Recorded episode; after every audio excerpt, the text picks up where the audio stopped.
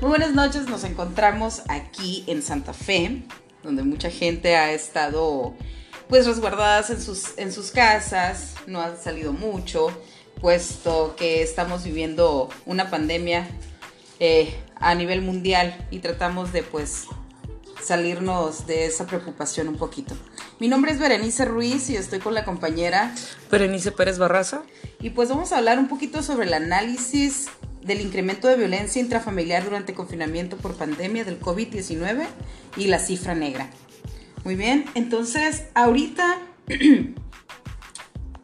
ahorita hemos estado viviendo, como lo mencionaba hace unos instantes, el confinamiento en casa que a lo mejor eh, para nosotros o en lo personal me ha causado un poco de... Me ha, me ha causado un poco de, de ¿cómo le podremos decir? Este, estrés, el no ver a la familia comúnmente como lo hacía antes es un poco estresante. El escuchar a los vecinos, cómo a veces se tratan, ¿no? Cómo se hablan a veces. Eh, sí es un poco preocupante y precisamente vamos a hablar el día de hoy de esto. ¿Ok? Y Así es, en base a lo que comentas, eh, los hogares no siempre son los lugares más seguros y creo que las personas más susceptibles, como lo podemos ver en, en artículos, publicaciones de noticias, que últimamente se han presentado casos de mujeres que sufren violencia, incluso se han presentado feminicidios en algunos estados de México y este problema no es solo algo de México, ¿no? Se presenta a nivel mundial, pero vamos a comentar eh, cómo esta pandemia ha, ha, sido como un velo para ocultar lo que es la pandemia de la violencia intrafamiliar que ya existía, pero ahora con el confinamiento ha aumentado, ¿no? Ha aumentado nuevos casos, como comentaba, de feminicidio, nuevos casos de abuso sexual y eh, maltrato infantil. Sí, fíjate que de hecho, como lo comentaba anteriormente, en lo personal me ha, eh, eh, me ha tocado escuchar a, los vecinos y pues ahora con el nuevo, la nueva modalidad de que los niños están aprendiendo por medio de las redes sociales, en este caso trabajos en online, este, sí me ha tocado mucho, porque no nada más la violencia intrafamiliar es el hombre que golpea a la mujer, ¿no?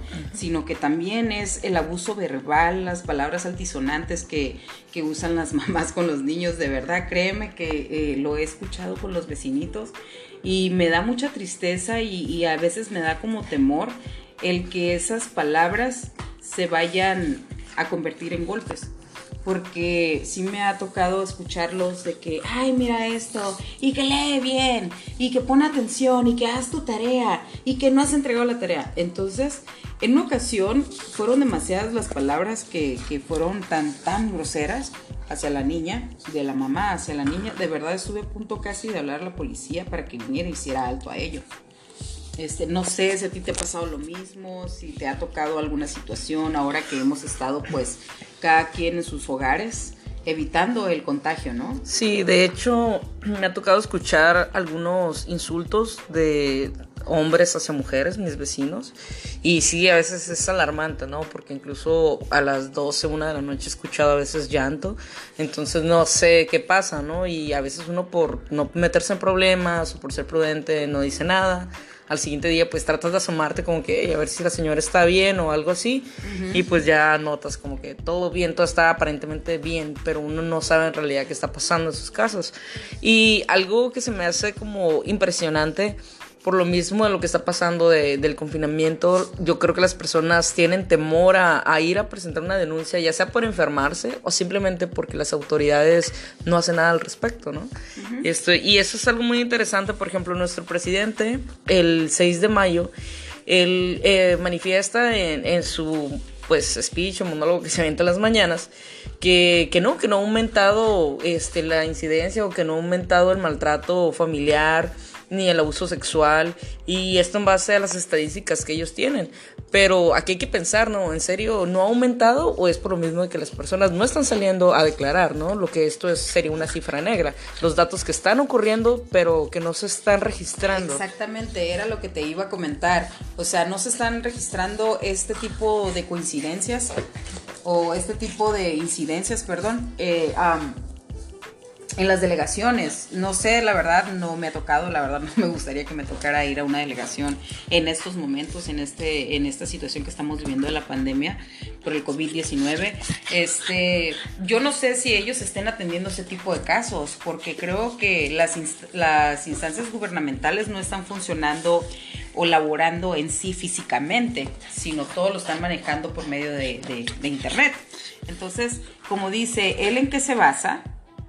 En qué estadísticas en realidad se basa de que esta situación no ha aumentado ahora que estamos confinados en nuestros hogares.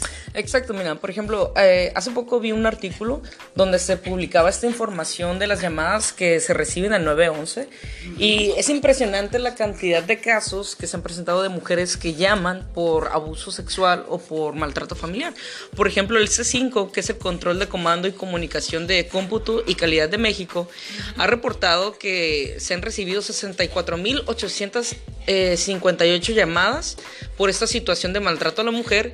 En total serían 2.092 llamadas por día sobre violencia familiar en todo México. Entonces es una cifra alarmante y aún así nuestro presidente afirma de que no hay un aumento de la violencia intrafamiliar, pero los datos de estas empresas que se dedican a hacer eso están arrojando, ¿no? Y tú lo puedes ver en artículos, lo puedes buscar en la página oficial. Entonces, se, se hay como un misterio, un tabú de, de, contar de que sí, esto está pasando en México, ¿no? Y es que en realidad todo, todos los detalles que conllevan el confinamiento que tenemos ahorita, eh, es, es, alarmante el, el, que, porque, bueno, no nos salgamos mucho del tema, sino que la economía, la economía tiene mucho que ver, imagínate, hay personas que viven al día, supongamos que un albañil, supongamos que un, este, un mesero, vámonos al mesero, imagínate, llega a su casa, ¿sabes qué? Llega y le dice a la esposa, ya no hay trabajo, pues van a cerrar la discoteca, chalala, chalala, ¿no? El restaurante, ya no vamos a tener una entrada de dinero extra. Entonces a lo mejor el mesero ganaba por propinas, etcétera, lo que tú quieras. Llega a su casa, se, se, ah, pone esta situación. Entonces todo eso te va a causar un estrés. Y por ende, el estrés te lleva a cometer cosas que a lo mejor no quieres que sucedan, sin embargo suceden. No vamos a decir que en todos los casos sucede, pero en la mayoría de ellos sí, porque tienes que alimentar bocas, tienes que alimentar el que tu esposa, no sé, tiene hambre, tu hijo tiene hambre, tu hijo necesita pañales, etcétera, ¿no? Entonces, ¿cómo resolver esa situación cuando no tenemos la herramienta para hacerlo? Y cómo eh, poder evitar el que las personas lleguen a este punto de estrés que quieran, eh, no sé, sacar su estrés golpeando, gritando, incluso este, ofendiendo a terceros, ¿no? Así es, así es.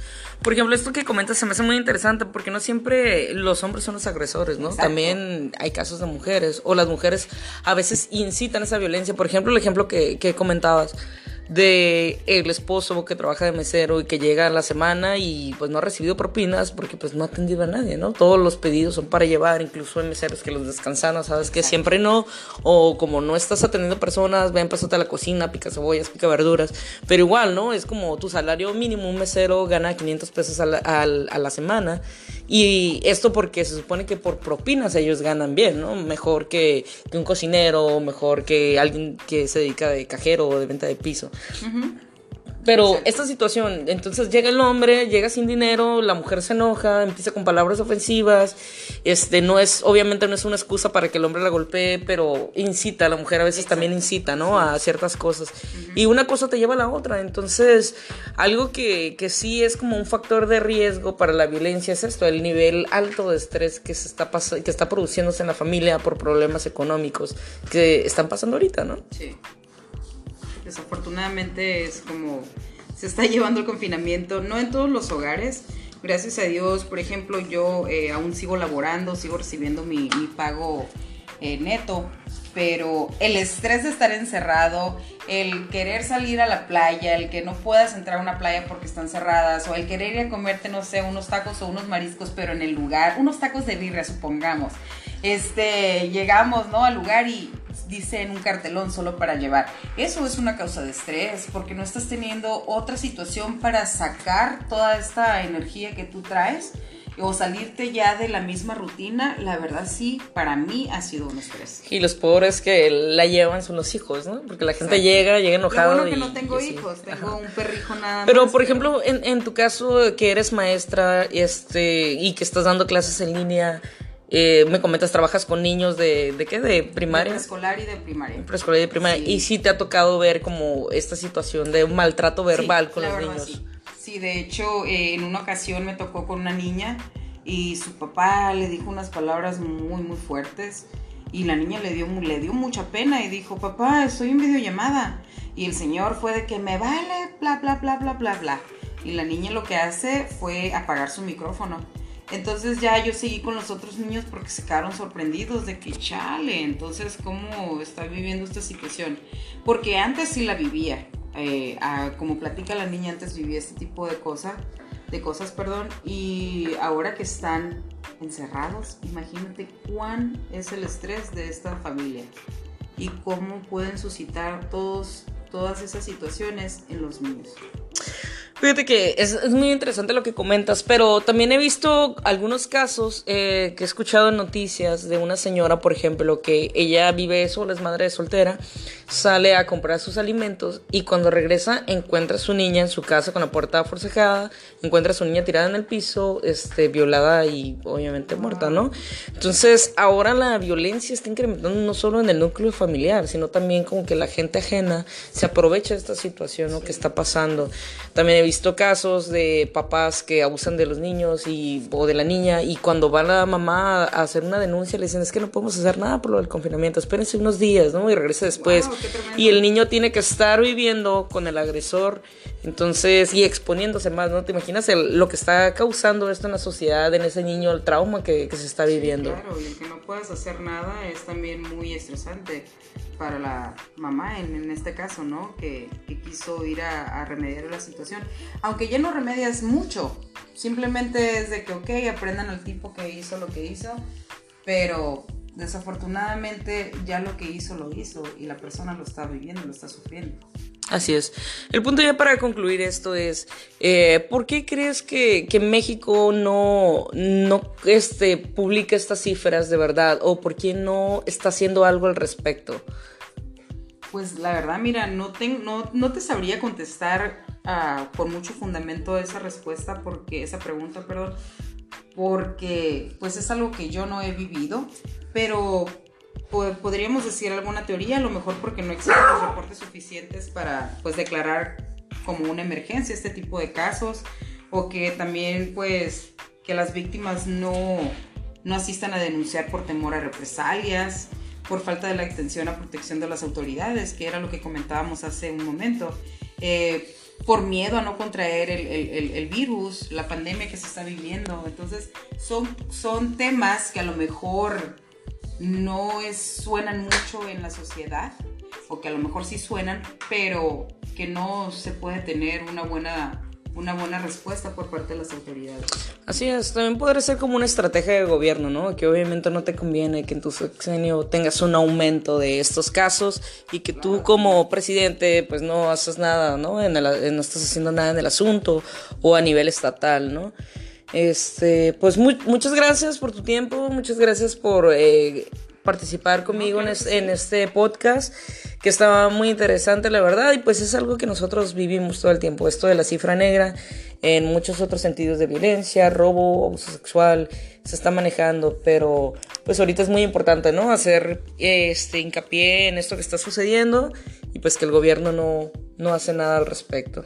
Claro pues muchas gracias por la invitación a, hacerlo. La verdad estuvo muy interesante eh, lo que charlábamos y hay mucho de donde sacar tela. Sin embargo, el tiempo es el que nos, nos limita, ¿no? Pues muchas gracias, Berenice. Igualmente, muchas gracias. Un placer.